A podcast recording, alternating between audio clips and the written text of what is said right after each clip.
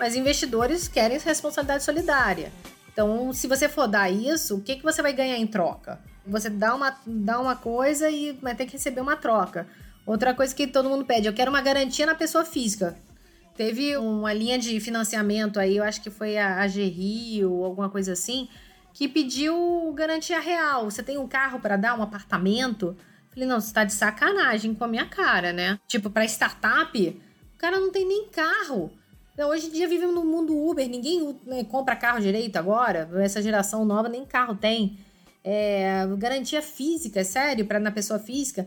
Ah, então você tem que dar garantia do, do, do dinheiro que tá na sua conta. No, no, foge. Dessas coisas tem que fugir, não tem como. Não tá preparado para trabalhar com startup, tem que impedir essas coisas, tá? É um investimento de risco, né? Não tem... Exatamente, é um investimento de risco. Exatamente isso.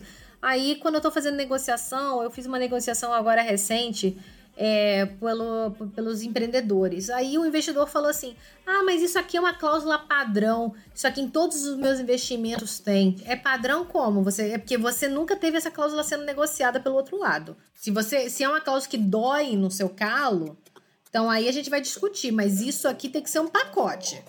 Que pacote vai ser para você e que pacote vai ser para o empreendedor? Fala galera, esse é o Decode Inventos Cast. Toda semana eu tô por aqui para ajudar gestores e empreendedores a desbravarem o mundo da tecnologia sem tecniquez que ninguém entende. São entrevistas com empreendedores e gestores veteranos, histórias da minha experiência criando produtos e montando times de tecnologia e sessões de estratégia com quem está ainda começando a aventura no mundo das startups. Bora começar o de hoje? Here we go!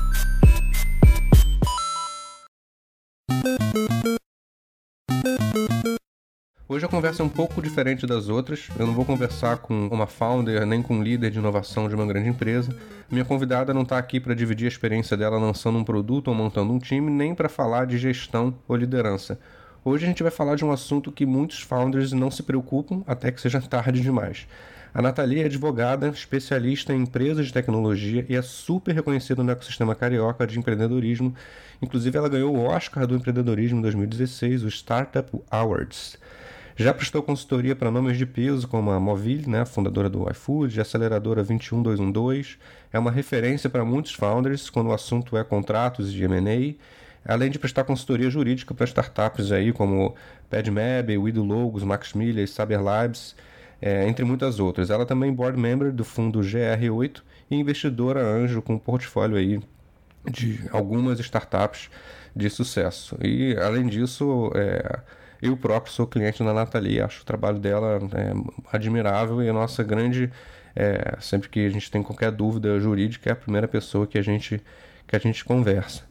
É, se não fosse o bastante, a Nathalie ainda consegue ser mentora do Founder Institute, do BNDES Garagem, da Shell Iniciativa Jovem e da Saia do Papel, e é vice-presidente da comissão da OAB do Rio de Janeiro de Direito da Pequena e Média Empresa e membro da comissão da OAB também de aspectos jurídicos do empreendedorismo e das startups.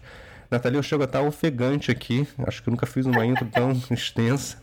É, e além disso, ainda é mãe de um filho de dois anos, provando aí para todo mundo que o dia tem 24 horas para todo mundo, então é vocês que lutem para conseguir aproveitar bem essas horas.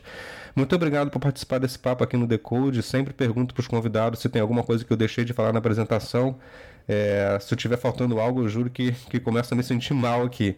Foi tudo bem aí? Eu esqueci alguma coisa? Não, não, foi ótimo. Foi ótimo. Obrigada aí.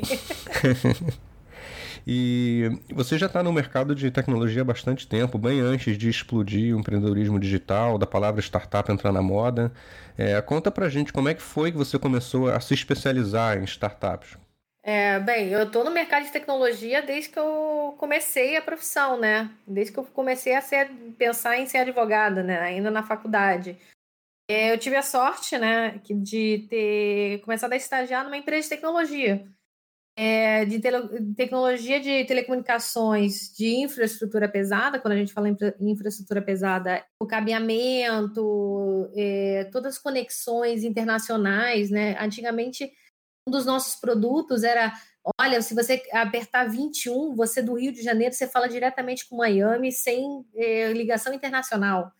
Então, era uma coisa assim, no 2000 bolinha, maravilhoso. Hoje em dia nem precisa mais disso, né? Então, eu estou no mercado de tecnologia já há muitos anos. E aí, quando você fala de digital, eu acho que eu fui do mais difícil para o mais fácil. Quando eu penso assim, em tecnologia falando, porque quando você trabalha com hardware, você tem muito mais complexidade, principalmente alguém que não é engenheiro, muito mais complexidade para entender todos aqueles viés de engenharia quando você vai para o mercado digital. Você, obviamente, você tem mais software, né? Mais codificação e tudo. Mas é um tipo de, como eu, eu falo, engenheiro é um bicho. Né? É um bicho que você está acostumado a lidar ou não está acostumado a lidar.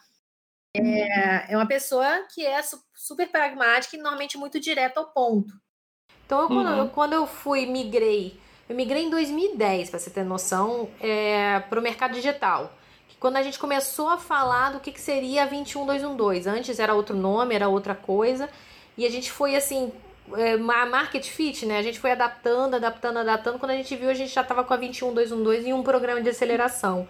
Então, fui de, de, de, de tecnologia mega ultra bizarra, de, de muita telecomunicação, muita, muito hardware e tudo por uma coisa que é digital, né? Então, você só tá num computador e você resolve o problema todo, né? Então, Realmente, sem, obviamente, a, a, outra, a outra tecnologia de infraestrutura pesada, você não conseguiria ter a tecnologia que a gente tem hoje, né?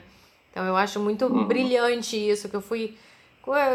Teve um exemplo, assim, é, eu ainda na, na empresa que eu trabalhava, na, na Orange, era assim, o que, que é essa nuvenzinha aqui, né? Foi uma das primeiras perguntas que eu sentei do lado de um, de um engenheiro. Eu falei assim, eu preciso escrever um Service Level Agreement, aqui um SLA aqui, me explica o que é essa nuvem aqui, porque quando eu, eu, eu pedi para ele para escrever o SLA, ele me deu uma folha de papel com várias nuvens e quadrados e parecia umas, umas empresas, né? Tipo, parecia que um desenho de Sims, The Sims, né? Falei, gente, como é que eu vou fazer um documento jurídico disso aqui? Aí eu sentei do lado dele, eu falei assim, me explica o que é essa nuvem, me explica o que é isso. Aí que ele começou a explicar o que era pop, o que era hub, o que era isso. Aí eu, ah... Eu, foi muito assim, deu, parece que a luz ligou de repente, e aí eu nunca mais saí, graças a Deus. Eu adoro, eu adoro essa área, adoro. É, é legal que você tem uma experiência com, com a tecnologia que às vezes os próprios é, profissionais de tecnologia não têm. Nessa parte toda de, de hardware, né, a infraestrutura toda por trás, você conhece essa parte é, talvez até melhor do que um, um, engenheiro de, de computação que acabou de se formar na faculdade, né, que às vezes nem sabe como é que funciona direito essa parte de infra, que na verdade é meio que a base né, para o resto todo, resto todo funcionar. Exatamente, exatamente isso. Mas é realmente é muito engraçado como é que você vê a pessoa lá atrás, sem, é, tipo, recém entrada na faculdade, sabendo que queria fazer direito, só isso, né? Ah, uma pessoa hoje que já tá com uma visão muito mais. Pô, eu, eu sempre falo que é 360, né? Aquela visão que você olha para todos os lados, gente, peraí, é, isso aqui já é. Aí você consegue fazer as conexões, né? Eu acho isso muito importante evolução. A 21212, ela foi, é, se não a primeira, certamente uma das primeiras é, aceleradoras, né, incubadoras. E ela fechou, né? Mas assim, eu vejo muito legado, né? Muita gente que saiu de lá e o próprio modelo, né? É, como é que, como é que foi a, a, lá no início a ideia e, e, o que, que aconteceu no, no recorrer do processo? Assim, como é que como é que foi essa experiência com a 21212? Assim, o que, que é, né? Tem gente que tá, tá entrando agora no empreendedorismo, muita gente que escuta aqui a gente tá criando a tua primeira startup, às vezes nem sabe direito o que, que é, né? Porque foi, foi já um tempo atrás. O que, que foi a, a 21212? Como é que como é que foi essa experiência? É, bom, então eu trabalhava em empresas multinacionais, né? E eu conheci o pessoal da 21 dentro da Anytime. Anytime, que na época virou Compare Anytime, depois para virar Compare Anytime Avox, para virar Compare Anytime Avox Mobile, e de repente virou Mobile, né? Então a empresa que todo mundo conhece, dona do iFood e tudo, eu era departamento jurídico da empresa.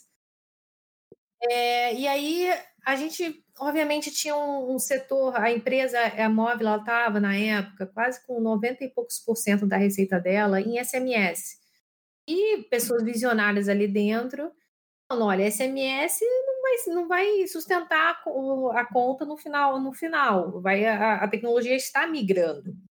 Né?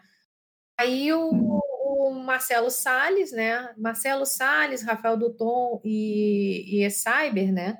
São três fundadores da Anytime e da Móvel, consequentemente, é, saíram da, da Móvel, né? E saíram do operacional da Móvel, tá? Se mantiveram como acionistas e falaram, ó, principalmente o Marcelo, Nath, eu quero investir em startups, eu quero investir em empresas novas. É, só que eu tô vendo que o pessoal vem muito cru, muito verde. É, não tem governança nenhuma, não tem nada, e eu, eu sei que eu quero fazer, mas eu, eu sei que eu não consigo fazer sem um advogado empreendedor. Aí eu olhei pra cara dele assim e falei, ué, mas eu não sou empreendedora. Sempre fui CLT, né? Ah, Nath, você não tem noção quão empreendedora você é. Você pega um problema, você vai lá, você não vê o, você não vê o, o, a, a, você não vê as problemáticas, você não vê o, o ruim, você vê o que, que você pode resolver para resolver aquele problema. Então você olha para você não, você já parece que você visualiza, visualiza a solução assim na sua frente. Então, e você, inclusive, quando você não tem nada para fazer, você arruma outros problemas que você precisa resolver. Então você nunca fica quieta, sem inquieta, né, que ele me chamou. Aí eu fiquei uhum. olhando pra cara dele, eu tava assim, eu tava com uma proposta, eu acho que nem ele sabe disso, tava com uma proposta para ser departamento jurídico da Star One, que é uma empresa de satélite. Eu falei, nossa, que irado, ser advogado de uma empresa de satélites, né? Nossa, que, que, que, que coisa. Aí o Marcelo olhou assim, mas a gente vai mudar o mundo, a gente vai é, criar é, empreendedorismo aqui no Brasil, que ninguém fala sobre isso. Acho que a gente é maluco, que a gente é desempregado, né? Porque ser empreendedor naquela época era ser tipo encostado, não saber o que faz, o que faz. E a gente vai mudar o mundo. Você quer me ajudar a mudar o mundo? Eu ah, olhei para meus pais assim, eu falei, pai, mãe, é, o que, que vocês acham? Eu vou ficar sem salário, vou ficar, é, não sei, eu não sei quando que eu vou ganhar dinheiro mas eu sei que tem alguma coisa me chamando para isso. Aí meus pais, cara, vai vai, a gente segura, eu ajudava em casa, né, com o dinheiro do, do, do trabalho, ah, a gente segura as pontas aqui, vai, vai, se isso for legal, vai. Meu marido, que era meu namorado na época, ah, eu pago seu cartão, é, eu te ajudo com as despesas, relaxa. Então eu tive muito incentivo dentro de casa para me, me jogar, né? E aí a gente começou a estruturar uma coisa. O Duton tinha ido para Zurique, eu acho, para fazer um curso sobre Lean Startup, que ninguém estava falando sobre isso na época, né? Uhum. Aí o doutor voltou todo cheio de teoria, de, de filosofias novas, de implementações novas.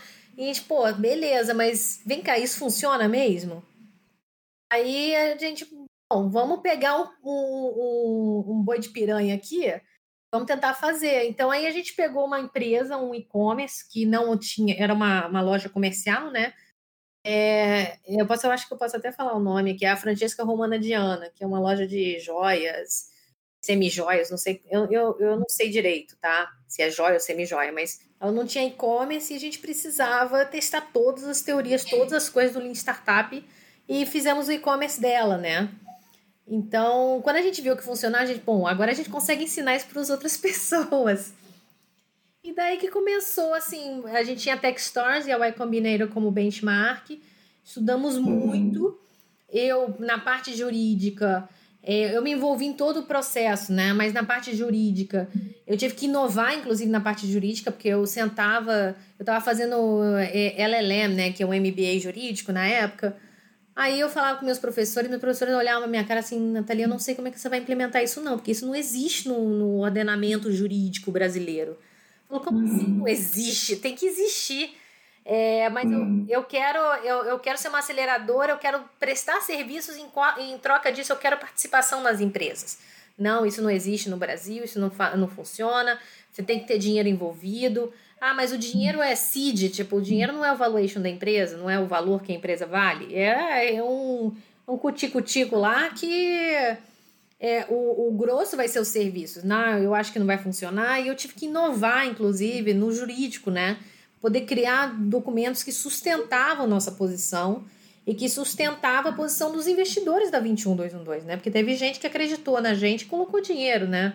Porque sem isso a gente não tinha como pagar as contas, pagar as coisas. É, e foi muito importante para mim. Foi um, assim, eu apanhei tanto, mas apanhei tanto E graças a Deus todo mundo se ajudando também, foi essa. O Marcelo olhava assim para mim quando eu tava meio para baixo, olha, eu acho que não vai funcionar uma coisa ou outra, ele Cara, tenta, se não funcionar, você vai você vai alternar, você vai olhar para outra coisa e você vai ver a solução no final. Então todo mundo se ajudando. E aí quando abrimos a primeira turma, nossa, era uma maravilha, né? E a primeira turma também apostou na gente, né? Então, uma turma que de, de, empre, de empreendedores que também estavam doidos para também aprender. E hoje em dia a gente tem uma comunidade muito forte, inclusive de alumni, né? Que até hoje a gente se conversa, tem uma troca de mensagens é muito grande, principalmente agora nessa época de pandemia, todo mundo trocando figurinha, então é muito importante que a gente crie uma família, né? Todo mundo se ajudando. Eu acho que isso é a base de todo bom empreendimento, né? De, de você criar uma família, uma, um sistema de apoio, né? De todos os lados, né?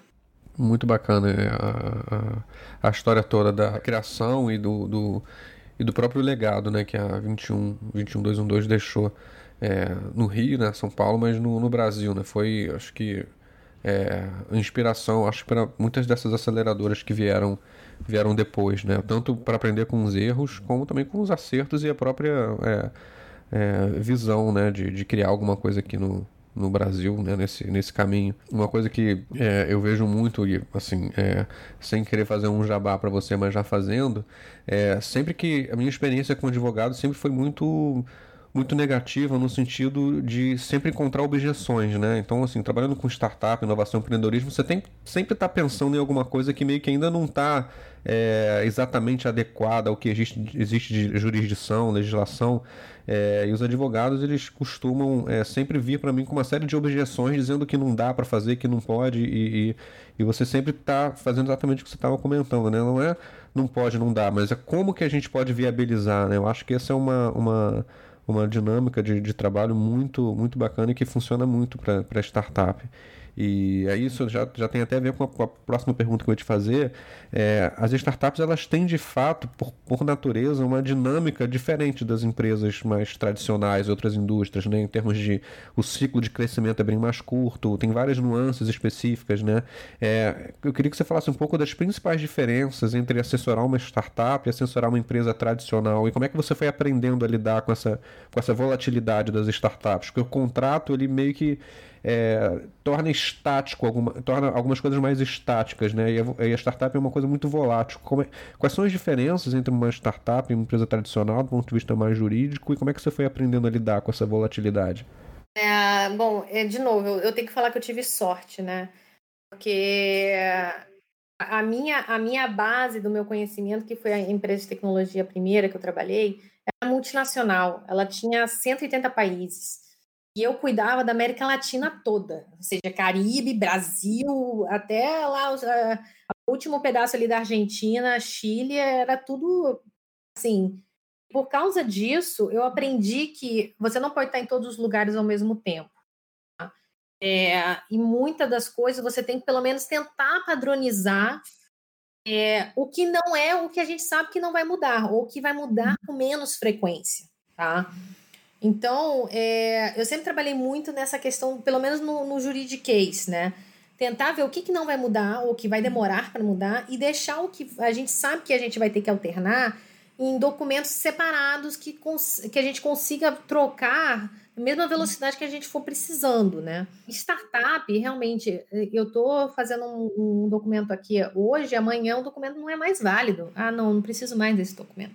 Preciso de um outro documento. Porque mudou tudo, mudou todas as premissas. Né? Então tá, então senta, vamos sentar de novo. E às vezes não é que mudou todas as premissas, não juridicamente falando, mas mudou todas as premissas do negócio. Mas aquela sustentação jurídica, às vezes é a mesma coisa, ou com alguns poucos alterna alternâncias, porque não tem tanto para inventar no jurídico, né? É, e aí a gente consegue é, incorporar, envelopar o que a gente precisa para apresentar para o usuário, né? É, empresa tradicional, ó, contrato é padrão, você não altera uma vírgula.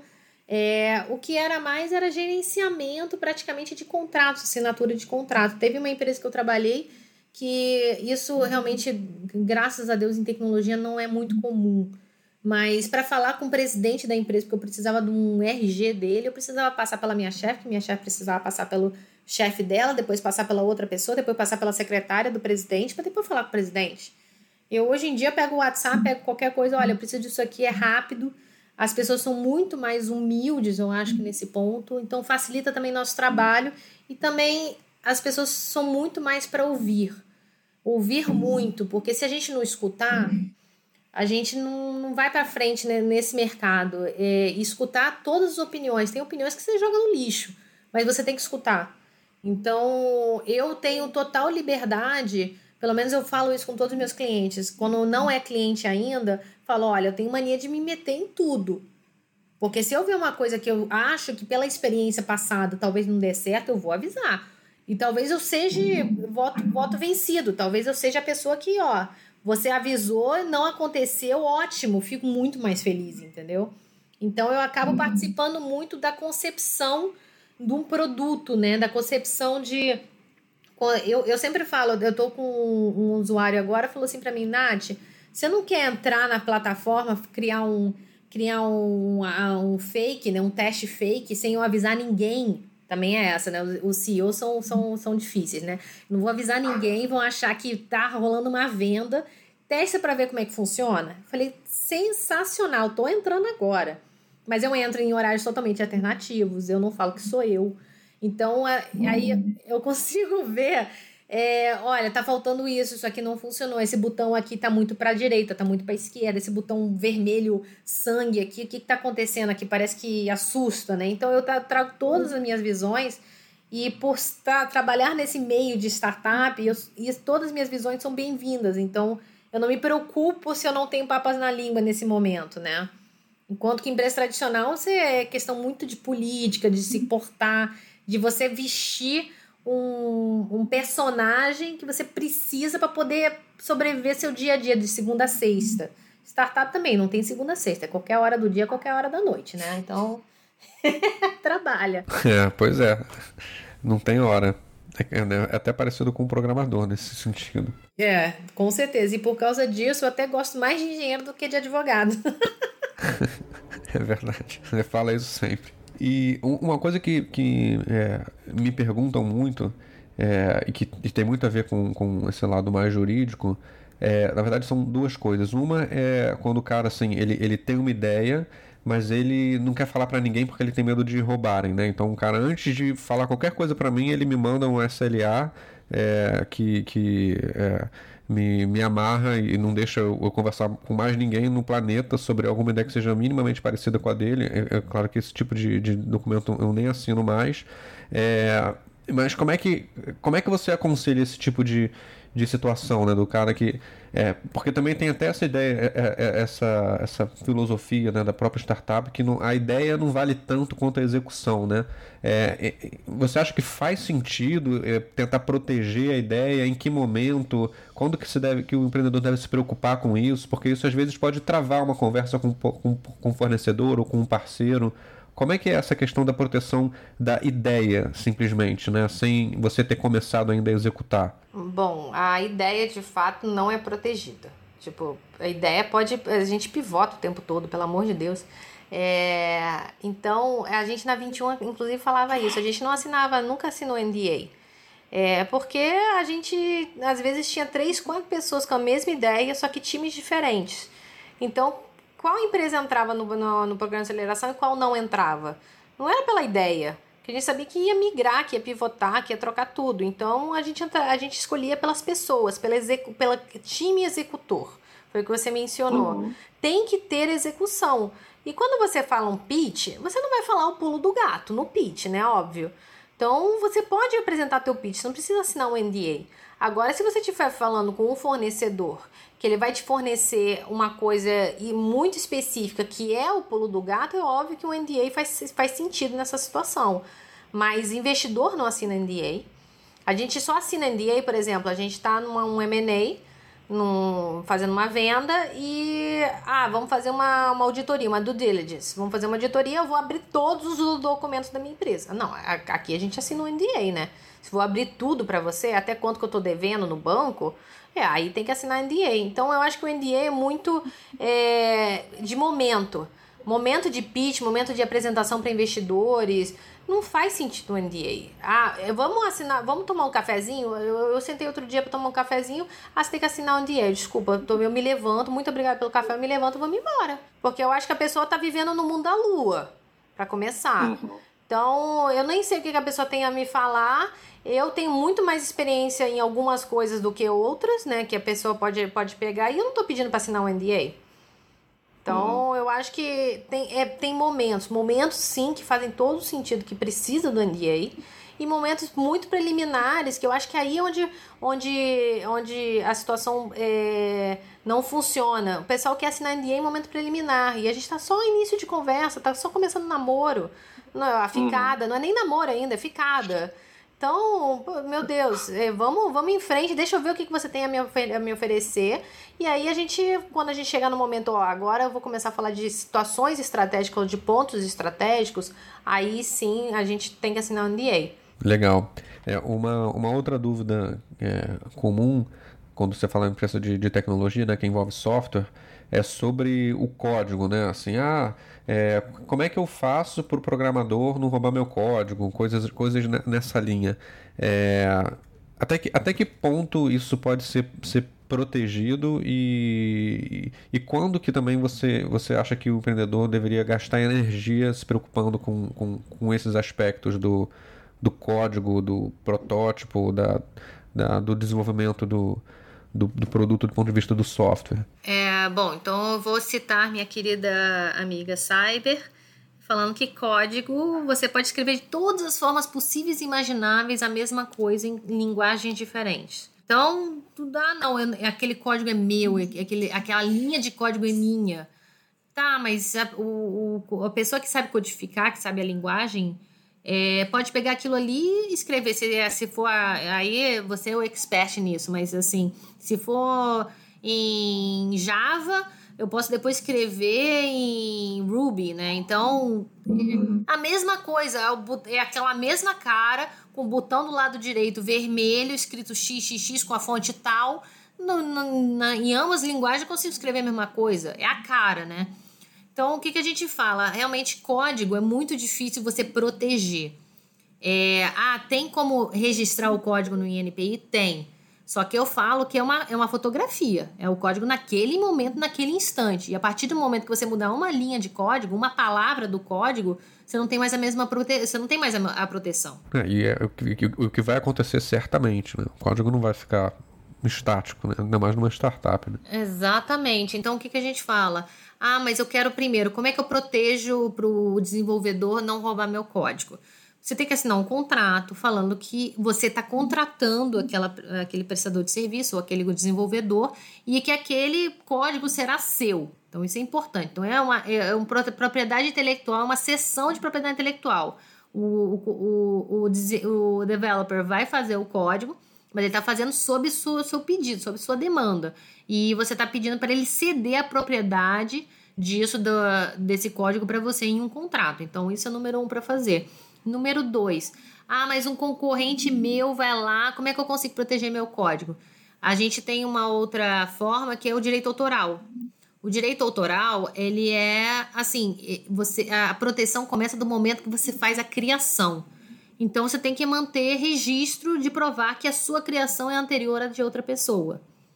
É, eu tenho um cliente meu que, olha, eu amo ele de paixão, ele é uma pessoa que eu super admiro e ele é muito estruturado nessas situações. Por exemplo, ele vai criar um design de, do aplicativo lá, uma coisa nova no aplicativo, ele, ele vai lá imprime, antigamente, agora eu acho que ele deve fazer tudo pelo, pelo Google Docs e tudo, mas ele imprimia, colocava no correio para ele mesmo e ele não abria um envelope. Então era é a coisa mais engraçada do mundo, porque tem vários envelopes com data pelo correio, né? E sem, sem violação. Então não tá no. É, você, se ele tiver que apresentar isso em juízo, olha, eu fui o primeiro porque tá aqui, você, você inclusive vai ser o primeiro a abrir isso aqui. Você vai ver a data. Então, se você conseguir comprovar com, pro, é, com provas, né, que você tem aquele código foi seu antes, acabou, o direito autoral tá lá, é, é protegido, tá?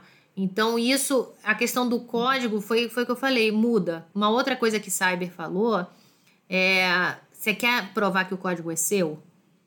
Não precisa registrar. Coloca backdoors. Coloca é, é, coisas que.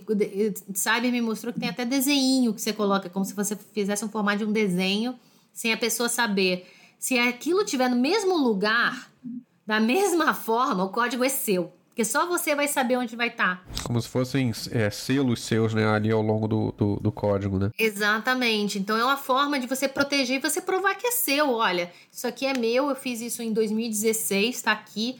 Eu quero que você procure este desenho aqui. Eu não preciso nem olhar. Eu quero que se esse desenho tiver igual naquele ali, então ele copiou e colou no meu. Teve um caso é, de um cliente meu que o menino foi lá, entrou no aplicativo, copiou e colou tudo tudo, tudo, tudo. E postou um outro aplicativo idêntico, só mudando as cores. Literalmente só mudando as cores. Quando a gente viu, a gente, ó, direito autoral, a gente teve que entrar com, com ameaça mesmo. A gente não entrou em, em contencioso, mas a gente ameaçou bastante. Conseguimos provar na Apple que o aplicativo era idêntico. Se você olhava a quantidade de a, as abas e, as, e o, o, o, user experience idêntico, só mudava as cores, era impressionante. E o cara foi lá, copiou e colou. E a gente conseguiu proteger a empresa, é, mostrando que era o direito autoral era anterior, né? Isso para todo mundo ver. Foi, e foi assim, foi uma situação tão de má fé que ficou claro que se a gente entrasse em juízo, a gente teria uma chance absurda de, de ganhar e de impedir essa pessoa de fazer qualquer outra coisa futura, né? Então a gente também tem que trabalhar isso com a boa fé e má fé das pessoas, né? É, eu costumo dizer que o, é, se, é, é, muito importante você, no final das contas, contratar um fornecedor ou um desenvolvedor que você confie, né? Porque se der merda, é, a pior coisa que você pode fazer no começo da tua startup é ficar perdendo tempo com o processo, etc. Né? Então, por mais que você tenha um contrato certinho, o ideal é, é, minimizar ao máximo é, esse tipo de, de situação, por mais que esteja no, no contrato, né? Sim, com certeza. E também tem uma outra coisa, isso também de outra experiência. Se você contratar alguém é para fazer seu código, tem um amigo seu ou um advisor ou qualquer pessoa, ou mentor, que entenda do assunto e consiga pelo menos ver se aquele código está sendo corretamente feito. Por quê? Teve uma pessoa que foi contratada um ano depois Poxa, mas a gente não tá entendendo por que, que tá demorando tanto para entregar. Não, tá aqui, tá pronto. Aí quando entregou, fazia tudo que a gente precisava. Eu falei, ah, que legal. É, mas aí eu perguntei, você, você, o empreendedor, você mostrou isso para outra pessoa, para uma pessoa técnica para entender? Não, não mostrei. Quando foi mostrar, era só. Como é que é? Ah, só funcionava aquilo ali. Se você tivesse que entrar dentro do produto, não tinha mais nada. Era totalmente oco, né? é, vazio é, por dentro. Era só a casca, né? Era só a casca. E eu, meu Deus, um ano pra fazer a casca? É sério mesmo? Então enrolou total. E foi, foi assim, tinha participação na empresa, a gente teve que cortar, então foi uma confusão depois disso, porque a gente falou, o que você tava fazendo esse tempo todo? Pra fazer só a casca? Sendo que a gente tava, tipo, go to market, e go to market com o protótipo não tinha, não funcionava. Ele não fazia nada além daquilo ali. É, muito, é uma coisa também que eu sempre falo é isso, assim, é, você precisa, se você está construindo um software, você precisa ter um profissional sênior para para olhar, né? nem que ele não seja o cara que vai desenvolver tudo, mas alguém tem que olhar, é, é, supervisionar aquilo ali, porque a chance de ter alguma coisa é, errada, é, às vezes até de segurança, é muito, muito alta, né? Então eu sempre sempre dou essa, essa recomendação de você pode desenvolver com um time júnior e tal, mas precisa ter alguém tecnicamente capaz de criticar minimamente aquele código ali, né? Por conta desse tipo de situação que você está você tá falando. Com certeza isso é, isso é muito importante. É exatamente isso, exatamente isso. E aí não é todo advogado societário ou de contrato que sabe lidar com essas nuances de startup que a gente estava falando, né? Por isso que existem os advogados especializados nisso, como você. É, na hora do fundador escolher um advogado, uma advogada para assessorar ele, tá montando a empresa agora, é, acompanhar o crescimento da empresa, o que, que você acha mais importante dele levar em conta? O que, que os founders devem buscar é, e devem ter como expectativa de um advogado? É, bom, primeira coisa, eu acho que é o advogado que se coloca no lugar do empreendedor, né? Então, aquele que veste a camisa. É, eu, eu tô tentando, eu, eu falo isso por experiência própria, porque eu, por exemplo, tento contratar outros advogados para os meus clientes, e antes mesmo de meus clientes ligarem para tirar uma dúvida, ele já manda os honorários das horas, por exemplo.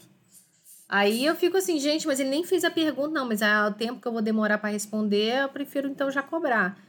Então eu acho que isso também está mudando muito no, no, na minha profissão, né? No meu, nos meus colegas de profissão. Eu estou começando a ver cada vez mais pessoas que são têm empatia com aquele momento, empatia com o momento que a, a pessoa não tem normalmente muita, muita grana para gastar.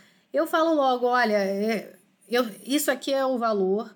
Eu, eu sei que não, não, não, é, não, não entra no teu orçamento, assim, a gente fala sobre parcelamento, a gente fala sobre tudo, mas eu vou te ajudar agora.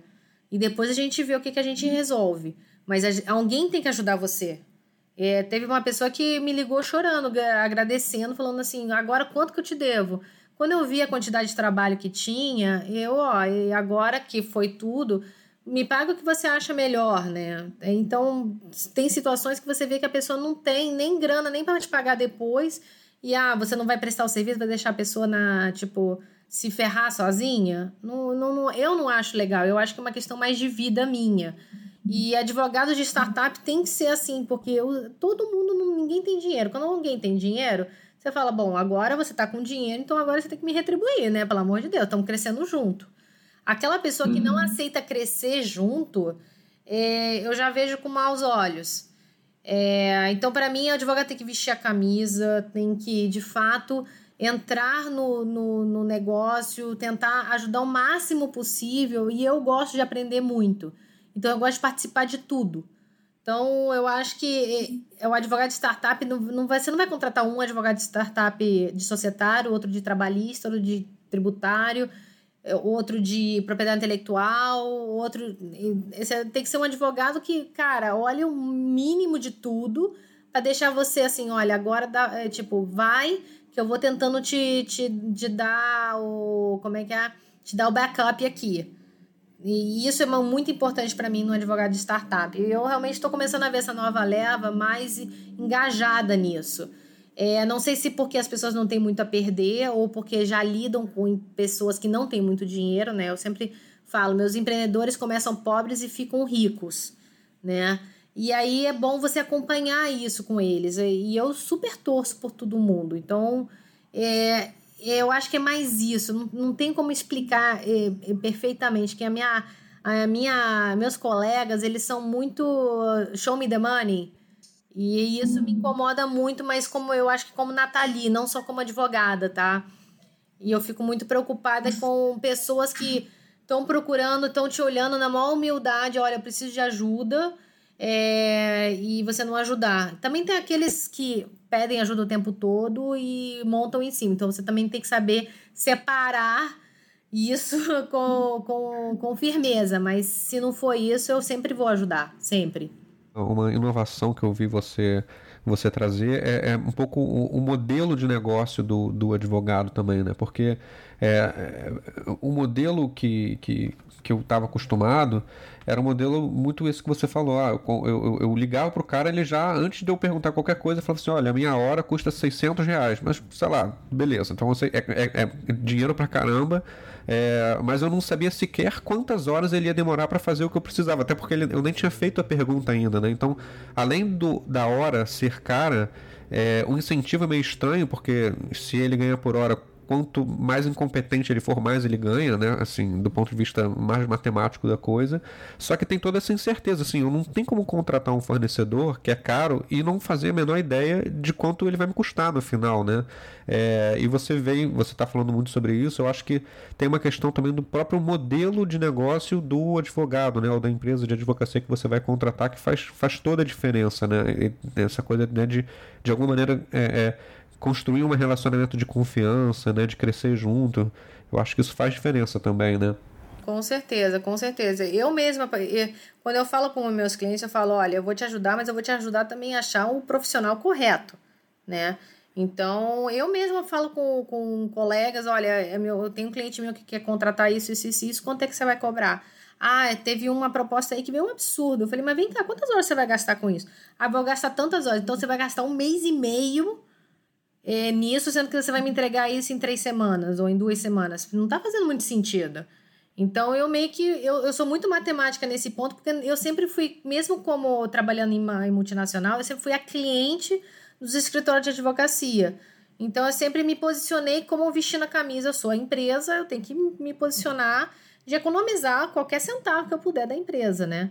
Então, não é que eu não queira valorizar o trabalho do advogado, mas eu quero de fato que você me mostre quanto tempo você gastou nisso e de fato se você não vai colocar um estagiário para fazer isso e depois você vai me cobrar horas de, de sócio, né? Então também tem essa. O, o estagiário fica 30 horas fazendo negócio, sócio é uma hora e daqui a pouco vem 31 horas de sócio.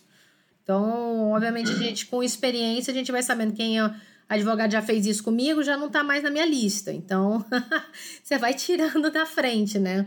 É, e, e às vezes isso também de você é, cobrar pela entrega, né? Tipo, ó, um, um contrato assim assado custa tanto. E, e fica mais fácil para um empreendedor é, dimensionar quanto aquilo vai custar, né? Exatamente, exatamente. Eu, eu, quando entrei nesse mercado de startup, depois da 21212, que eu era exclusiva da 21 e em 2015 eu fiquei é, livre para poder assessorar qualquer startup, é, meus próprios meus próprios primeiros clientes foram os que montaram meu modelo de negócio. Isso foi muito importante para mim.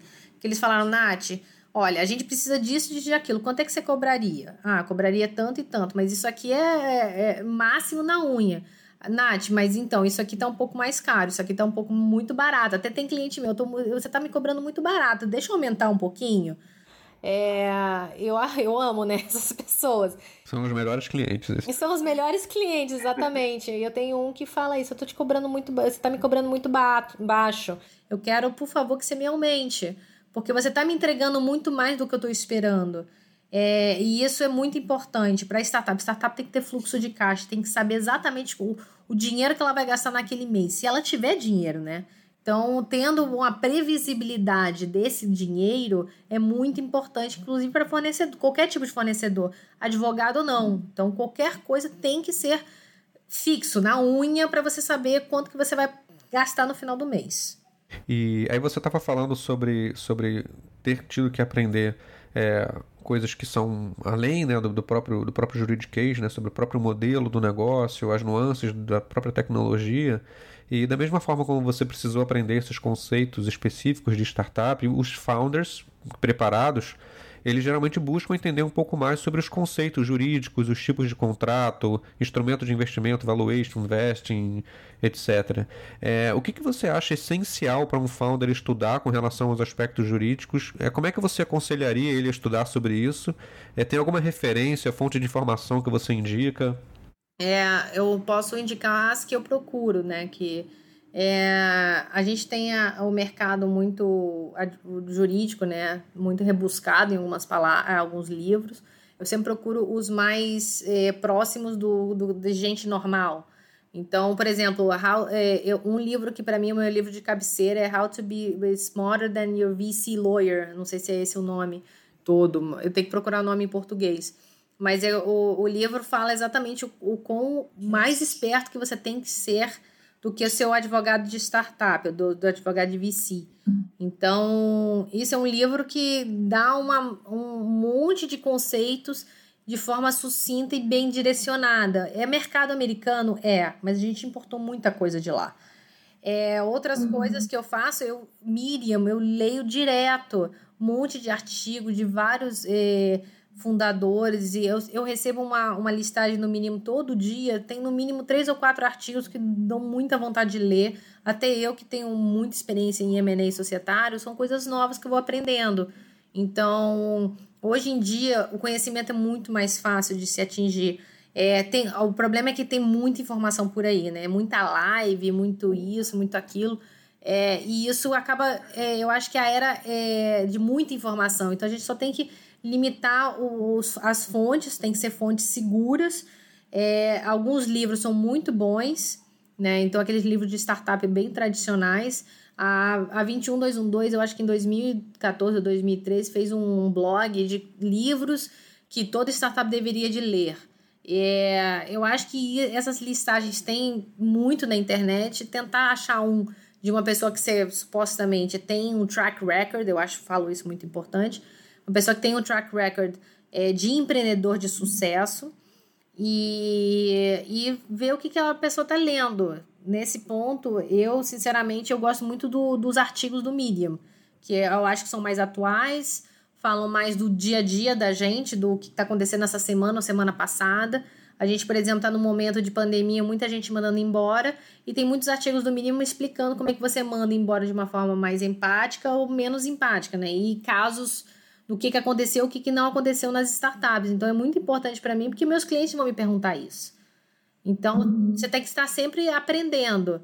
Nesse ponto dos jargões, eu acho que aquelas mais tradicionais mesmo, aquele livro que todo mundo sabe que é o Beabá, né, do, do mundo do empreendedorismo digital. E o resto é você realmente seguir alguém que de fato você, você tem. Você tem. Eh, como é que eu posso falar? Você se inspira naquela pessoa, né? Você tem, você gosta do, do que, que a pessoa tem para falar. Tem muito empreendedor de palco, então tem que tomar muito cuidado com relação a isso. É, que fez um exit ou que fez alguma coisa e aumentou mil por cento, que é a, única coisa que a pessoa fez, e aí você fica. E se, se tirando isso da frente, essa, essa fumaça, né? Você tirando essa fumaça da frente, tem muita gente muito boa dando muito conteúdo bom. E aí falando, falando do. Você estava falando do, do. O que, que é essencial para o fundador estudar em relação aos aspectos jurídicos. É, quais são as, as, top 3 aí, dúvidas mais frequentes que você, que você recebe do, dos founders? Ah, qual é o percentual que eu dou pro meu sócio? Nossa, essa é. eu, gente, o teu sócio vai fazer o quê? Ele é o. Você tá como Saci Pererê sem ele? Não, é, é, engraçado que é uma, é uma dúvida que não é, não é exatamente jurídica, né? É muito mais a própria estratégia do negócio, né? Exatamente, mas a gente é quase psicólogo. então, ai, qual é o percentual que eu dou pro meu sócio? Aí eu falo, gente, eu começo a fazer analogias de criança. A gente que tem filho pequeno, né, ajuda. É, mas você tá saci pirerê, você tá com os dois pés no chão, você precisa alcançar uma coisa mais para frente quanto que essa pessoa vai te trazer de receita para você. Então eu começo a entrar no negócio mesmo, né? Uma outra dúvida que muito me perguntam é assim: "Ah, Nathalie, e meu valuation como é que faz?" Aí eu, ah, primeiro eu não sou financeiro, eu simplesmente sou uma business lawyer, né, que o pessoal chama. Então eu, eu entendo de business. O quanto maior o valuation para o empreendedor, melhor. Quanto menor o valuation para o investidor, melhor. Então a gente tem que tentar achar o meio do caminho ali, né?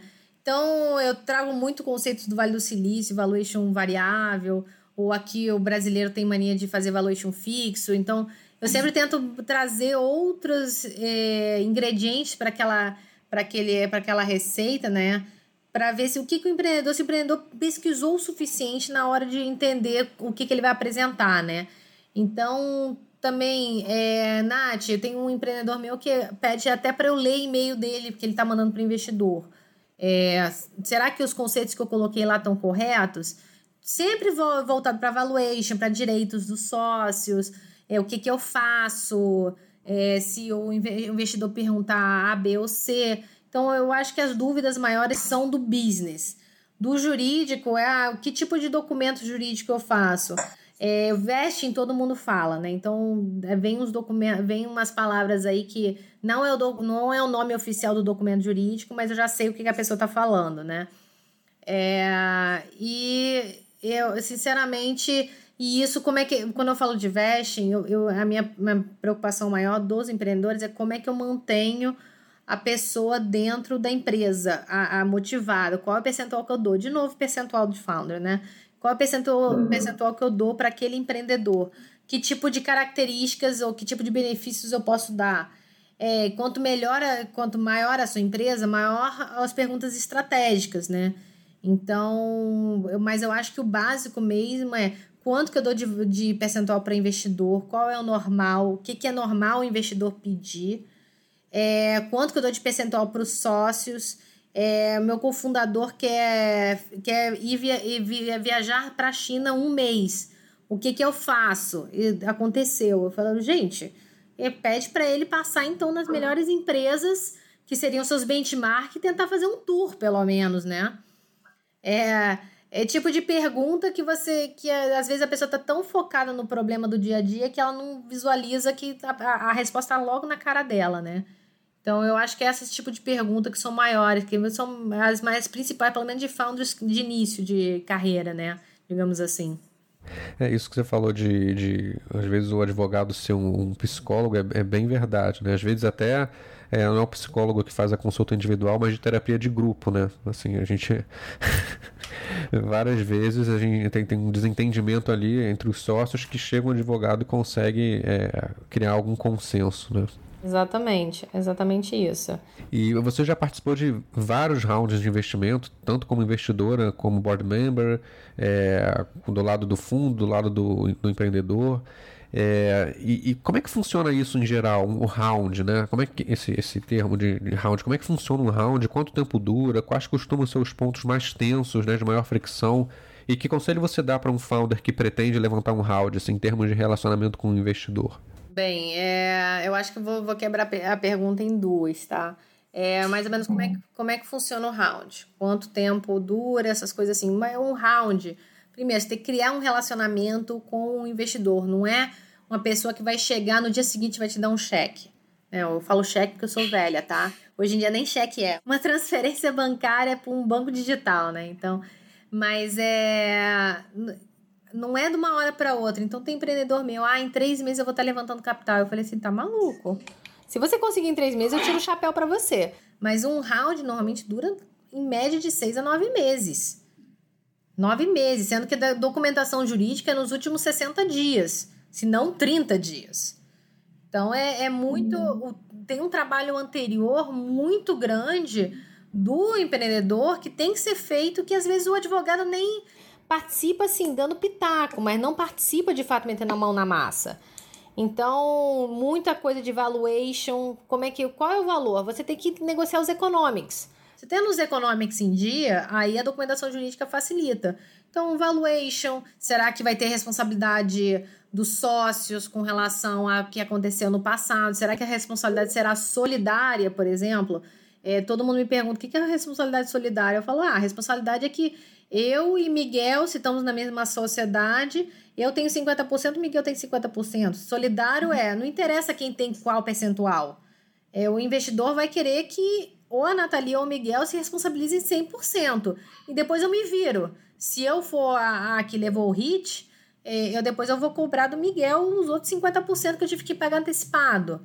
Então, não, não é responsabilidade solidária, é uma responsabilidade não solidária, por exemplo. Eu, Miguel, responde por 50% e Nathalie responde pelos outros 50%. É o que faz mais sentido. Mas investidores querem responsabilidade solidária. Então, se você for dar isso, o que, que você vai ganhar em troca, né? É, eu acho que é sempre um, né, é, você dá uma, dá uma coisa e vai ter que receber uma troca. Outra coisa que todo mundo pede, eu quero uma garantia na pessoa física. Teve o, o um, um, é um fundo, não fundo, mas uma linha de financiamento aí, eu acho que foi a AGRI ou alguma coisa assim, que pediu garantia real. Você tem um carro para dar, um apartamento? Falei, não, você está de sacanagem com a minha cara, né? Tipo, para startup, o cara não tem nem carro. Hoje em dia vivemos no mundo Uber, ninguém né, compra carro direito agora. Essa geração nova nem carro tem. É, garantia física, é sério, para na pessoa física. Ah, então você tem que dar garantia do, do, do dinheiro que está na sua conta. No, foge. Dessas coisas tem que fugir, não tem como. Não está preparado para trabalhar com startup, tem que impedir essas coisas, tá? É um investimento de risco, né? Não tem... Exatamente, é um investimento de risco. Exatamente isso. Aí, quando eu tô fazendo negociação, eu fiz uma negociação agora recente é, pelo, pelos empreendedores. Aí o investidor falou assim: ah, mas isso aqui é uma cláusula padrão, isso aqui em todos os meus investimentos tem. Essa é a desculpa mais esfarrapada que eu escuto de advogado para ele é, entubar a coisa em contrato, né? Não, isso é padrão. Não, exatamente. É padrão como? Você é porque você nunca teve essa cláusula sendo negociada pelo outro lado. Se você se é uma cláusula que dói no seu calo, então aí a gente vai discutir, mas isso aqui tem que ser um pacote. Que pacote vai ser para você e que pacote vai ser para o empreendedor? Porque cláusula padrão comigo não funciona. Aí o empreendedor, Nathalie, mas é padrão mesmo? Eu falei, olha, em 80% dos casos, sim. Mas tem os outros 20% dos casos que não aceitam isso. É, no, e, e, por exemplo, uma, numa sessão do Founder Institute, um, um, um empreendedor de uma grande empresa estava contando para a turma: ah, eu não aceitei isso aqui, que é uma cláusula padrão, todo investidor pede. Falei, mas isso é uma cláusula assim que para mim é no-brainer. Eu sempre me preocupo com outros. Não, Nathalie, mas isso aqui, se não fosse, se na situação A, B e C, não funciona. Falei, e é verdade. Nessa, nesses momentos, para aquele empreendedor, aquilo ali doía muito. Então, sendo cláusula padrão ou não, se dói muito no teu calo, não aceita. Não aceita e procura outro investidor. Hoje em dia, tem muito mais investidores que conseguem é, entender o lado do empreendedor e não conseguem estrangular o empreendedor. Eu acho que isso é muito importante. A minha próxima pergunta era, era exatamente sobre isso. Você fala muito sobre investidor anjo, é, fala do investidor anjo que ou do investidor, né, não só anjo, mas um investidor que ao invés de ajudar atrapalha. É, e aí a gente estava até falando agora sobre é, já no ponto do contrato, né, quando o cara começa a pedir garantias meio, meio estranhas, é, como é que o empreendedor, principalmente o empreendedor ali de primeira viagem, está montando a sua primeira startup, como é que ele consegue separar um bom investidor do mau investidor? Como é que um founder separa o joio do trigo quando ele está conversando com, com potenciais investidores interessados? É, eu acho que eu, eu, a postura do, do, do investidor e o investidor também tem que mostrar que tem track record. Eu acho que também isso é importante. É, muito empreendedor de primeira viagem, ah, não, o cara, o LinkedIn do, do cara é maravilhoso. Sim, mas o que, que o cara fez já? Como é que ele se comporta com as investidas? Então, todo empreendedor que está tá recebendo um, um dinheiro, ah, ou, ou, ou, um dinheiro mai, maior, ou de investimento anjo, eu sempre falo, converse com outras investidas dessa pessoa, para saber se a pessoa, se ele é muito entrão, se ele é muito controlador, se ele é muito ansioso.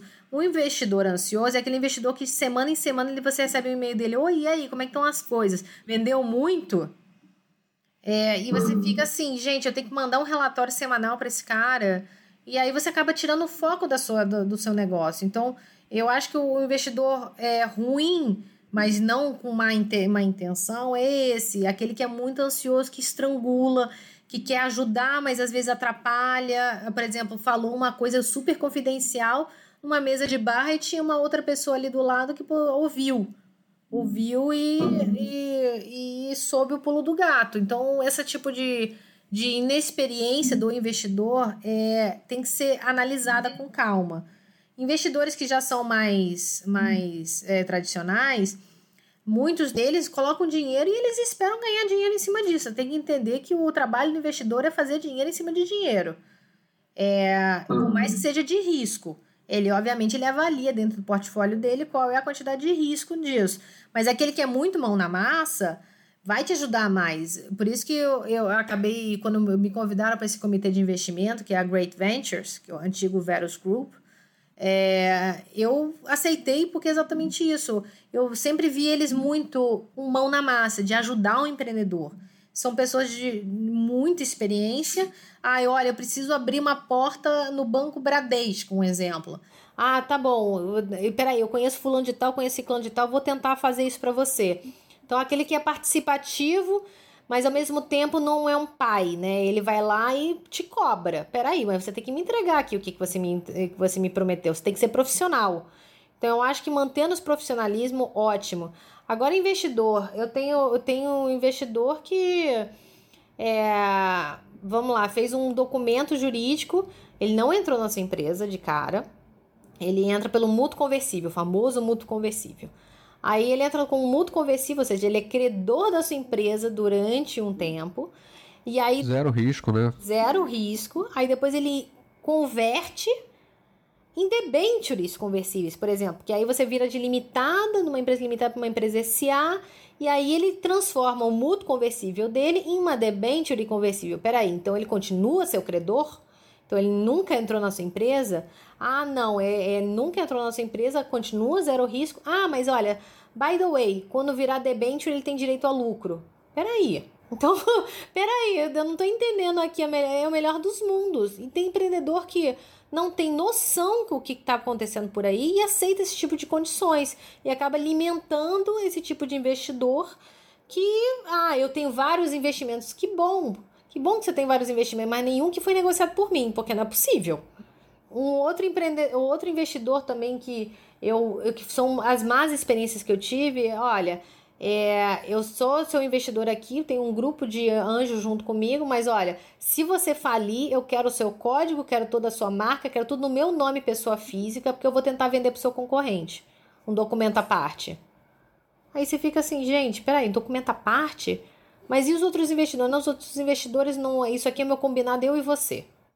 Aí você fica assim, o empreendedor me liga, isso é normal? Eu falo, claro que não é normal. Claro que não é normal. Um investidor. Estranho, né? Não, é, mas é, é, é, é legal? É legal? É, é, lícito? É. É um documento jurídico uhum. lícito. Agora, é uma coisa estranha. É, ele tem uma garantia à parte. Ah, não, mas porque eu sou o líder do grupo, então eu tenho que ter uma garantia à parte. Então por que, que você não compartilha isso com todo mundo? Todo mundo tá concordando com isso? Não, não. Esse é só com o meu combinado eu e você. Então tem que tomar muito cuidado com relação a esse tipo de investidor. E tem muitos investidores anjos que eles são de fato ajudam, ajudam mesmo. O que, que você está precisando? Eu falo muito isso na hora de escrever um e-mail para o investidor. Quando você for escrever um e-mail para o investidor mostrando aquele relatório mensal, coloca um go to action no final do e-mail. Olha, by the way, a gente está precisando disso, disso e aquilo. Alguém poderia ajudar? Para você sentir uhum. que esse, aquele senso de pertencimento. Uhum. E o cara vai te ajudar, porque o investimento dele, por mais seja de risco e às vezes a fundo perdido, o que mais ele quer é fazer dinheiro com isso, né? Então é uhum. é muito importante você trazer o um investidor pro seu lado, né? Pro seu lado. E aquele investidor que fala, ó eu quero o dinheiro de volta, é corrigido com juros, com isso, com aquilo. Não, é melhor você ter ido no banco, né? Exatamente, é melhor você ter ido no banco. Então, eu, eu falo muito. O investidor tem que trazer não só dinheiro, tem que trazer conexões, tem que trazer conhecimento, tem que trazer, às vezes, mão na massa, mas tem que trazer mais alguma coisa além do dinheiro, porque você não está competindo só com um ou dois investidores, você está competindo com uma gama de investidores diferentes cada um tem um fit diferente. Então, muito importante isso. Obviamente, de novo, o trabalho do investidor é fazer dinheiro em cima de dinheiro. Então, você também tem que entender isso do investidor. Você tem que dar um exit para esse investidor. Você tem que dar um exit, uma saída qualquer para ele, que ele esteja satisfeito e que ele possa ir para o próximo. Eu, aí eu falo daquela questão do ecossistema. Aquele investidor te ajudou quando você estava pequenininho e ele vai sair em algum momento. Para ele exatamente para ele ajudar outro pequenininho com que igual a você. Então você tem que dar uhum. essa chance para esse investidor sair, sair com uma grana, para ele continuar ajudando e continuar girando a roda do ecossistema. Então isso é muito importante.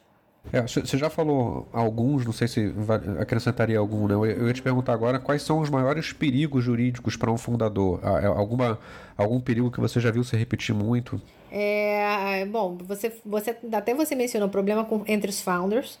Tipo, alinhamento de expectativa. De repente um founder, ah, vou viajar 30 dias de férias. Como assim, meu filho? E vai me deixar aqui na, na M? Então, isso, eu acho que é alinhamento entre os founders. Combinar isso antes da viagem ser programada. Combinar isso antes de abrir empresa, né? alinhar as expectativas, alinhar o que, quanto de tempo você vai se dedicar, vai ser part-time, vai ser full-time é, o que, que você vai fazer. No começo todo mundo faz tudo é, e tem que ter humildade para aceitar isso. Com os investidores eu já dei vários exemplos, mas assim, sempre alinhar as expectativas eu acho que é muito importante. Teve um caso de três empreendedores, sendo que um, olha, tô com um filho pequeno, meu filho tá doente, meu filho precisa de tratamento, só nos Estados Unidos eu tenho esse tratamento. Eu vou ter que sair da empresa, eu preciso sair, olha, tá aqui meu percentual de volta, toma isso e tchau, um abraço. Você não tem como ficar chateado com uma pessoa assim. Então eu acho que tudo é conversado, tudo é alinhado e, de novo, é empatia com relação ao próximo. Não é só você ver o seu problema, né? Eu acho que isso é muito uhum. importante. E você já contou alguns exemplos assim, mas é, tem alguma história de horror assim que seja a pior que você já viu, assim, preservando os nomes é, é óbvio, mas para contar pra gente? Tem algumas engraçadas e de horror mesmo, assim. É, uma engraçada é o CEO deu burnout é, e sumiu. Eu tive que publicar no Diário Oficial a convocação desse CEO para poder vir e assinar a documentação de renúncia dele. Caraca, e ele apareceu? Não. Aí eu achei um e-mail de uma pessoa conhecida, né, de uma da família, pedir. E aí ele mandei pelo correio, mandei por e-mail, pedi para ele imprimir, assinar, mandar pelo correio, mas a pessoa sumiu mesmo. Caraca. É, acontece, gente. É muito estressante nossa vida, né? Então acontece. Essa foi engraçada, tragicômica, né?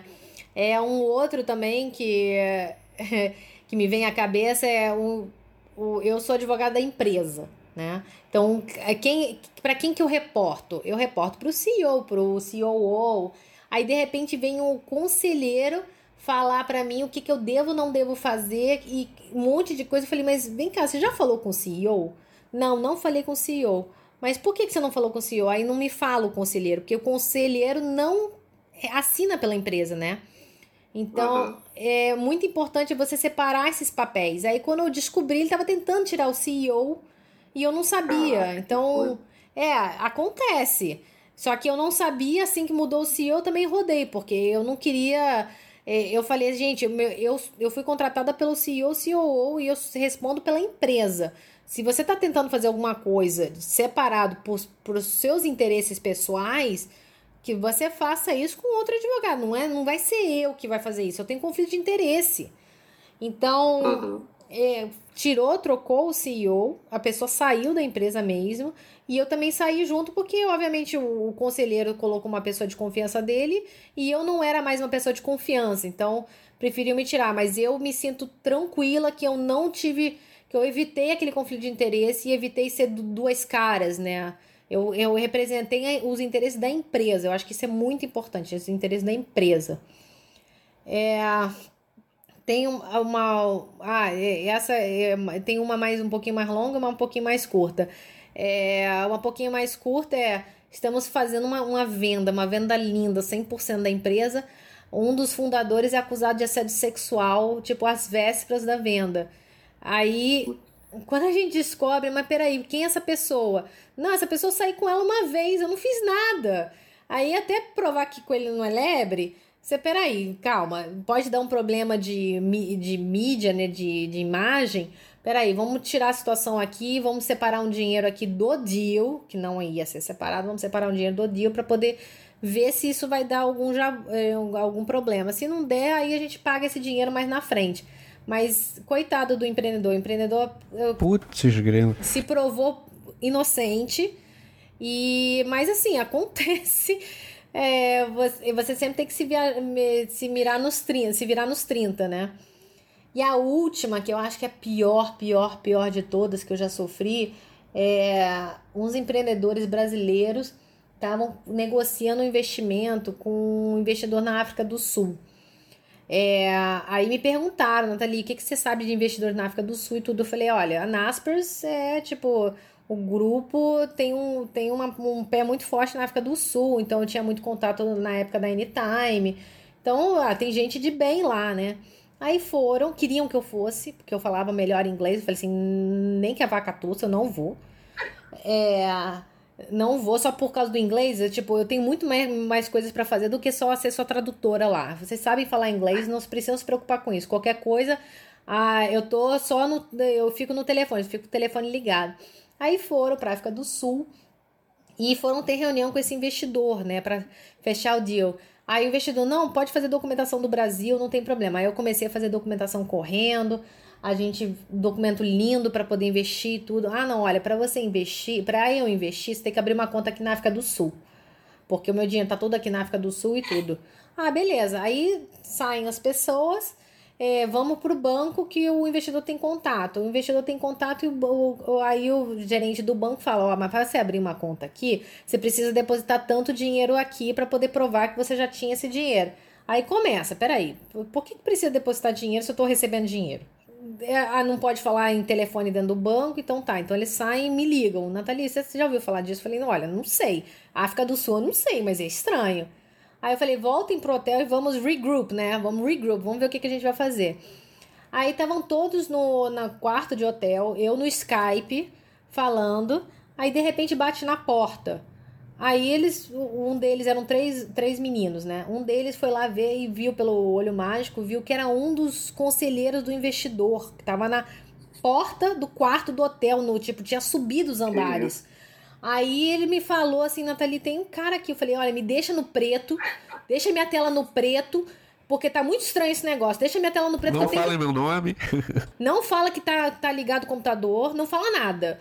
Aí deixou no preto, né? E ouvindo tudo pelo Skype.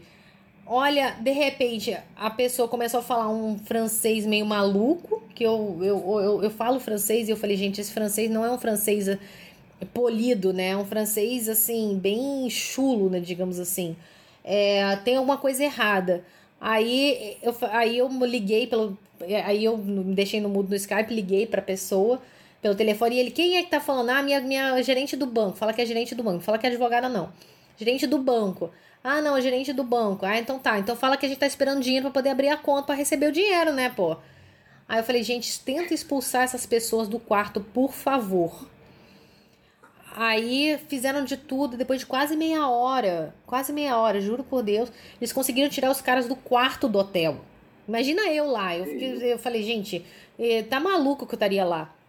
Aí, aí eles ligaram para mim de novo. Falei, olha, tá muito estranho esse negócio.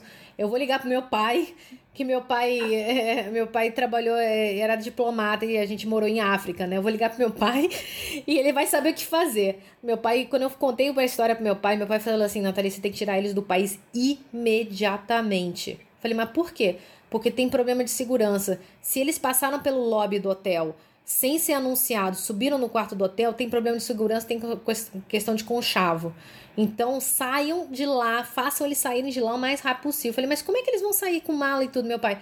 Deixa a mala, deixa as coisas, roupa do corpo, o necessário, vai ficar uns três dias no, no aeroporto, provavelmente até conseguir um voo de volta. Volta. Tem que voltar o mais rápido possível. Loucura. loucura. Não, esse foi o pior de todos. E aí, resumindo, eu segui o passo a passo que meu pai tinha dado é, pegar Uber, não pegar táxi do hotel, essas coisas todas assim, para tentar. E falar que tava indo jantar. Resumindo, foram direto pro aeroporto, ficaram acho que uns dois dias no aeroporto até a família conseguir comprar uma passagem para eles voltarem. E era tipo próximo do Natal, eles nem acreditaram quando voltaram. Falei, gente, desde então, faça do diligence do seu investidor. Saiba quem é seu investidor, pelo amor de Deus. Ainda mais se for fora do, do, do, Brasil. Exatamente. Eu acho que a gente tem tanto investidor americano, europeu e tudo. Ah, tem investidor com grana na África do Sul. Foi o que eu até falei. A Morley tem um aí no, na história dela. Poxa, por que não, né? Mas olha, foi a pior coisa, porque foi uma situação de segurança pessoal que eu, para mim foi um absurdo. O que, que poderia ter acontecido se eles tivessem ficado? É, eu não sei te dizer. É, isso dá filme.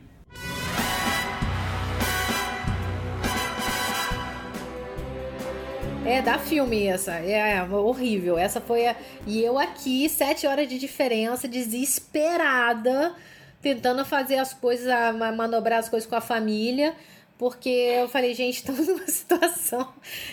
Aí meu pai, assim, filha, como é que você entra nessas coisas? Eu falei, gente, não, eu juro que eu não procuro. O problema é que te procura. É, exatamente isso. Exatamente isso. Eu acho que para mim é, é, a história de, de horror pior da vida. É assustador mesmo. Bom, tem uma última, uma última pergunta aqui desse nosso primeiro bloco. É, você sempre foi uma, uma ávida incentivadora do ecossistema de, de startups, especialmente aqui no Rio. Você tem o, projeto né, Juntos pelo Rio com a Lindália, eu acho super bacana.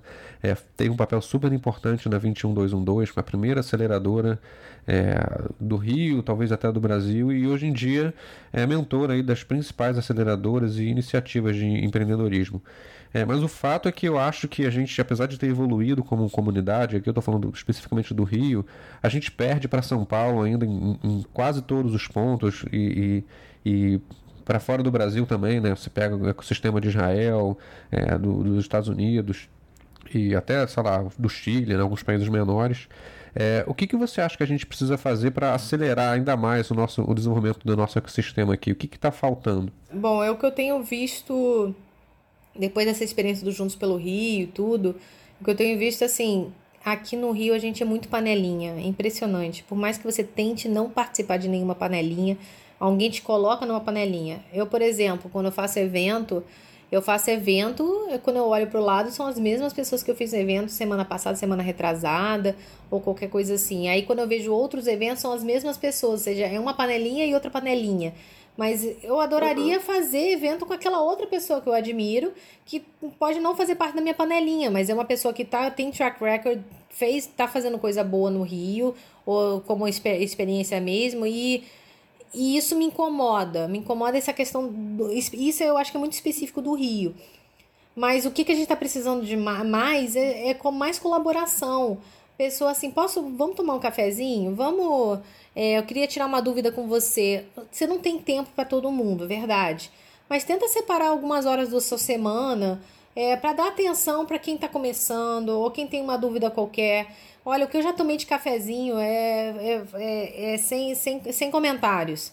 E eu, e eu gosto de ajudar uma pessoa porque às vezes é uma coisa que me vem tão natural, um conhecimento que eu adquiri já há tanto tempo, é tão normal para mim que é uma coisa super nova para a pessoa que está ouvindo.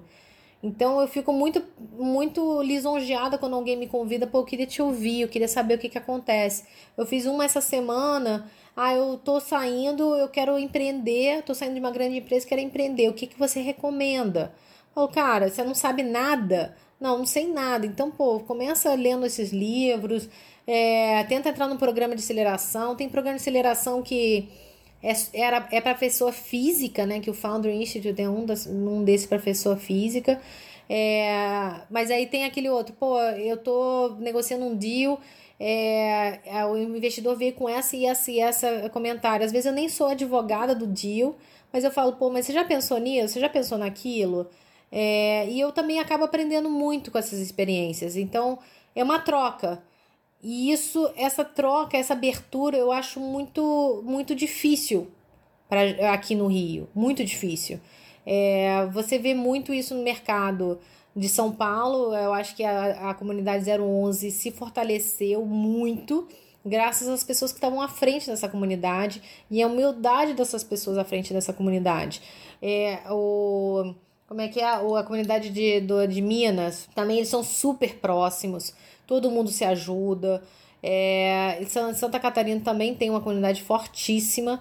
É, só não podemos é, ter aquela comunidade, tipo, eu vou ajudar o carioca e não ajudar o, o catarinense, por exemplo. É, uhum. Tem que ajudar todo mundo. Se você tem um relacionamento com esse carioca e não com o catarinense, então esse carioca já tem um ponto positivo, mas ele não é, não é só isso. Então é ajudar todo mundo, porque você não sabe.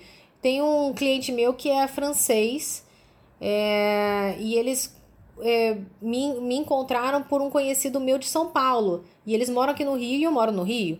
Então, mas a gente não se conhecia.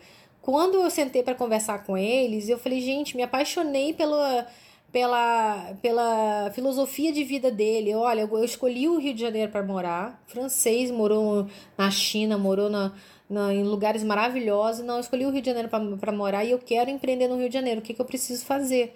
Gente, tá, tô, contigo. O que, que você precisa?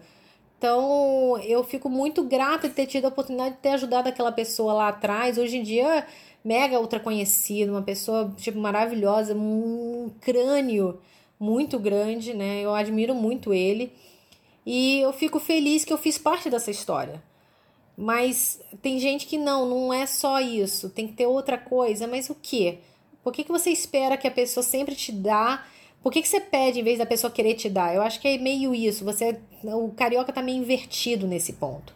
Eu dou, hum. se alguém quiser me dar alguma coisa, cara, é lucro. Eu só fico feliz de ver as pessoas se darem bem, é, a, a crescerem na vida e eu, eu indiretamente como pessoa acabo também crescendo. Então isso faz parte de mim.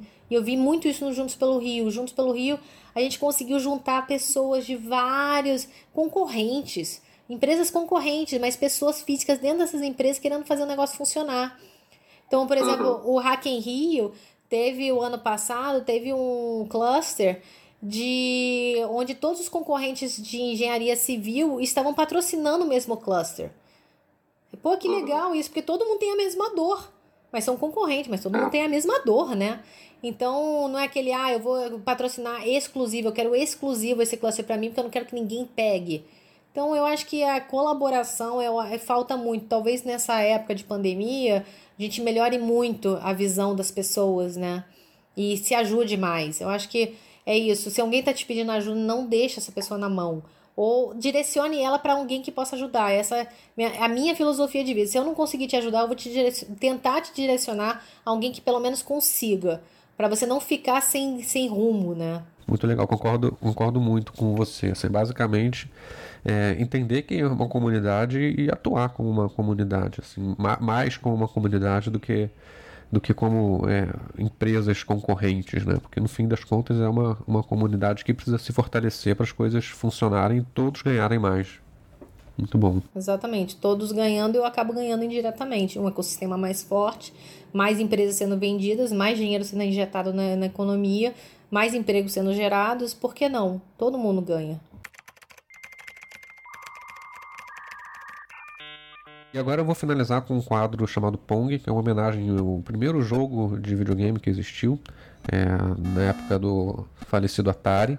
E praticamente né, foi o pontapé no mundo dos games. Ele funciona assim: eu faço uma pergunta e você responde com uma palavra ou uma frase bem curtinha. Tipo no jogo, a bola vai, volta. Beleza? Beleza. Qual é a primeira coisa que você vai fazer quando esse lockdown do coronavírus acabar? Abraçar meu irmão. Eu acho que é abraçar meu irmão, porque meu irmão, coitado, tá trabalhando, não consigo ver de jeito nenhum. E, e abraçar meu irmão. A minha mãe eu consigo ver, mas meu irmão eu não consigo ver de jeito nenhum, coitado. Ele é médico? Não, ele é. Ele é. Tem uma indústria de cerveja, Ferdinander. Então, tá tentando sobreviver aí nessa pandemia. E ele tá entregando cerveja, coitado. Então, ele tá na rua e ele não se sente confortável, né, de vir abraçar as pessoas. Então, eu fico meio nervosa com isso. Que hábitos ou práticas que você adotou na quarentena que você pretende manter depois que a gente não estiver mais em quarentena? Ai, meu Deus, aí é difícil, difícil. É, eu acho que não se preocupar com as coisas pequenas, pedir por favor, obrigada e parceria, parceria sempre. O, o marido trabalhando muito também, um filho pequeno em casa, então não se estresse por coisas pequenas e agradece com uma, uma, uma gentileza, né? Eu acho que a gente é muito. Às vezes a gente take it for granted. Eu acho que é mais, mais uhum. isso. Agora completa a frase. A melhor parte de fazer o que eu faço é ajudar as pessoas e ver elas crescerem, às vezes darem super certos. Então, eu gosto de ver milionários, mesmo que eu não seja milionária, mas eu gosto de ver milionários. É, a Zero Paper foi um caso assim que eu amo de paixão. Os meninos super evoluíram e agora estão voando. Nossa, maravilhoso ver isso, maravilhoso. Qual é o app que você não viveria sem? qual época eu não viveria sem, é, eu acho que eu, hoje o WhatsApp, eu acho que é muito clichê falar, né? Mas é, deixa eu ver aqui. Posso ver? Pode, claro. Deixa eu ver aqui. Olha, por incrível que pareça, o Maps. Eu hoje tô vendo direto o Maps. É, tô vendo direto o Maps porque pra, a gente fica lembrando os lugares que a gente visita e a gente vai vendo. Então, eu acho que lembra muito a memória, o app, o Maps. É, uma boa dica para o pessoal de, de quarentena aí, olhar o Maps e relembrar as viagens. É, ver, abrir o mapa, tentar refazer o trajeto que você fez, porque a gente tá, agora tá conversando muito, né? Então, isso é bom. Quem é a sua maior referência de sucesso e por quê? Ah, a meus pais. Eu acho que é, é clichê falar isso, mas meus pais. Meus pais é, viveram numa situação de, de diplomacia em, em países muito. É, como é que é? Sem nada, né? Áfricas da vida, Ásias da vida, países não desenvolvidos e foram super guerreiros. Eles são super. não são aversos a, a aventuras ou a desafios. Então, para mim, são, são meus heróis para isso. Até hoje. Se você fosse um personagem de filme, série ou livro, quem seria? Ah, eu gosto muito de mangá, então provavelmente é de algum de algum mangá antigo, né? Porque hoje em dia não tem mais tempo de ver nada, né? Mas eu era muito fã do Cavaleiro Zodíaco. É... Então, por exemplo, eu tava lembrando que eu adorava a irmã do Seiya, e é, que era uma, uma que era uma guerreira maravilhosa. E aí eu. Essa era, ela era namorada do Shiryu, não era? Não, a namorada do Shiryu não era ela, não. Ela era uma das Amazonas. E sempre guerreira, né? Então. É uma mulher guerreira e que tem a própria cabeça, né? Eu acho que isso é muito importante para mim, que possa falar de igual para igual com todo mundo. Todo mundo fala de feminismo e machismo. Eu só quero igualdade. E, e, e, seja igual, né? Se o seu dia tivesse 12 horas a mais, o que mais você faria que hoje você não tem tempo para fazer? Ah, eu faria coisas para mim. Eu acho que eu acabo esquecendo muito de mim no dia a dia. Eu vejo muito cliente, muito filho, muito marido, hoje em dia casa mas eu acabo deixando muita coisa pra, eh, de lado meu, eh, coisas que eu gosto de fazer pessoas que me deixam mais tranquilas, eu acabo não fazendo. Ou, ou malhar também, né? Eu acho que é, coisas assim para o meu bem-estar, eu acabo deixando de lado. É, qual foi o melhor conselho que já te deram? Aguenta que vai passar. E o pior? Ah, o pior é você é a melhor de tudo em tudo e escuta só você mesma. não, não funciona. Te garanto, não funciona. E que tecnologia você gostaria que existisse, mas ainda não, não foi criada, ainda não é possível? Teletransporte. Teletransporte, por favor. Eu quero ir para Maldivas, eu quero ir para Itália, só para sentir o cheirinho daqueles, daquela pizza saindo do forno ali da, da, da esquina. E eu volto para casa, não tem problema, eu durmo na minha cama. No mesmo dia. No mesmo dia, eu adoraria isso. Nossa, é eu sou muito de viagens, então teletransporte para mim seria maravilhoso. Se você pudesse ler e reler só um livro pro resto da sua vida, qual seria? Ai, aí me pegou. Ah, eu gosto muito. Ah, já sei. O Portões de, Portões de Fogo. É.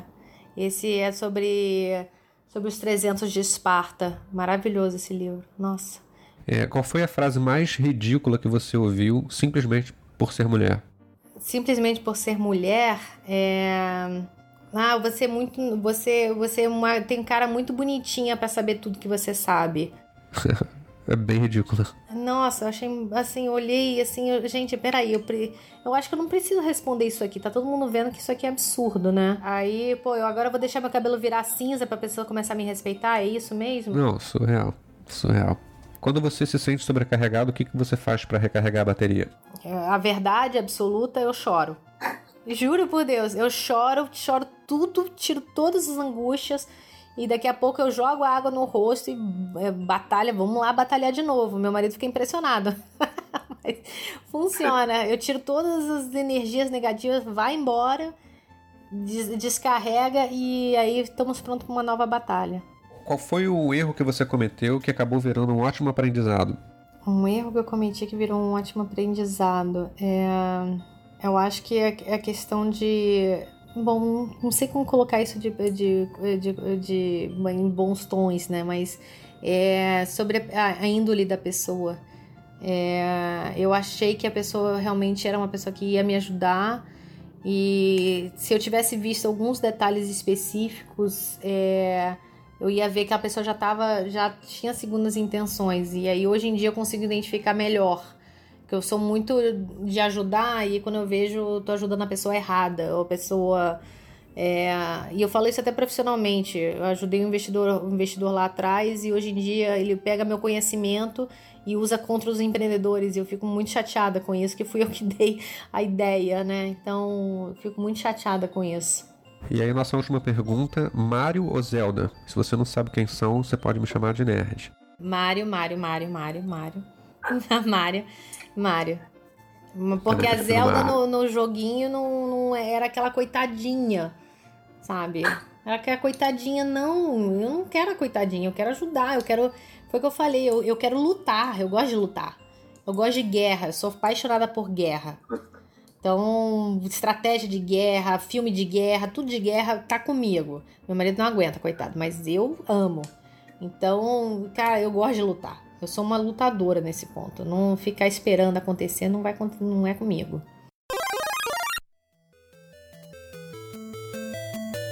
Muito bom, Nathalie. Eu acho que foi um episódio muito legal. Estou muito feliz com os aprendizados que a gente deixou aqui para os empreendedores, empreendedoras que estão escutando a gente.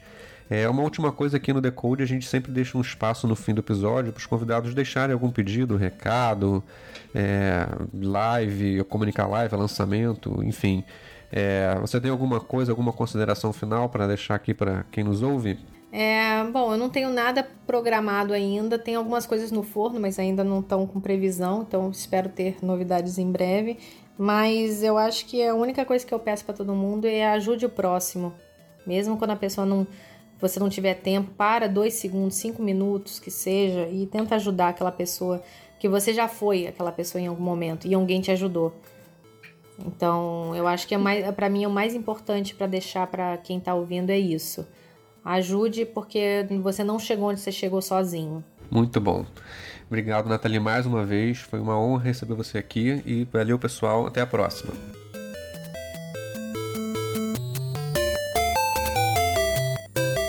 Esse foi o Decode Inventos Cast. O Decode é um projeto da Inventos Education e esse episódio contou com o apoio da Fábrica de Startups. Além de fomentar a inovação aberta, conectando grandes empresas com startups, a fábrica promove uma série de eventos de empreendedorismo com uma curadoria bem bacana e, na maior parte das vezes, gratuitos.